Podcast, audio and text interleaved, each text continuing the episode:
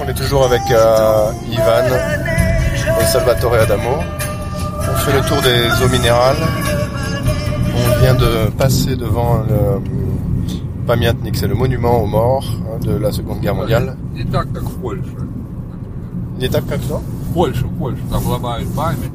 Ah. Il n'y en a pas autant qu'en Pologne, hein, mais euh, mais il y en a quand même. Et euh, juste avant, Ivan me racontait que euh, cette chanson d'Adamo, il euh, l'écoutait quand il était très jeune, et puis il l'a passée dans tous les bals. Et quand il fallait inviter une dame, une, femme, une jeune fille à danser, très souvent le cavalier était là sur cette chanson pour pour rencontrer les jeunes filles. Et ça fait plus de 50 ans qu'il a qu'il l'écoute avec euh, grand plaisir du coup. Le genre de chanson qu'on peut écouter euh, toute sa vie.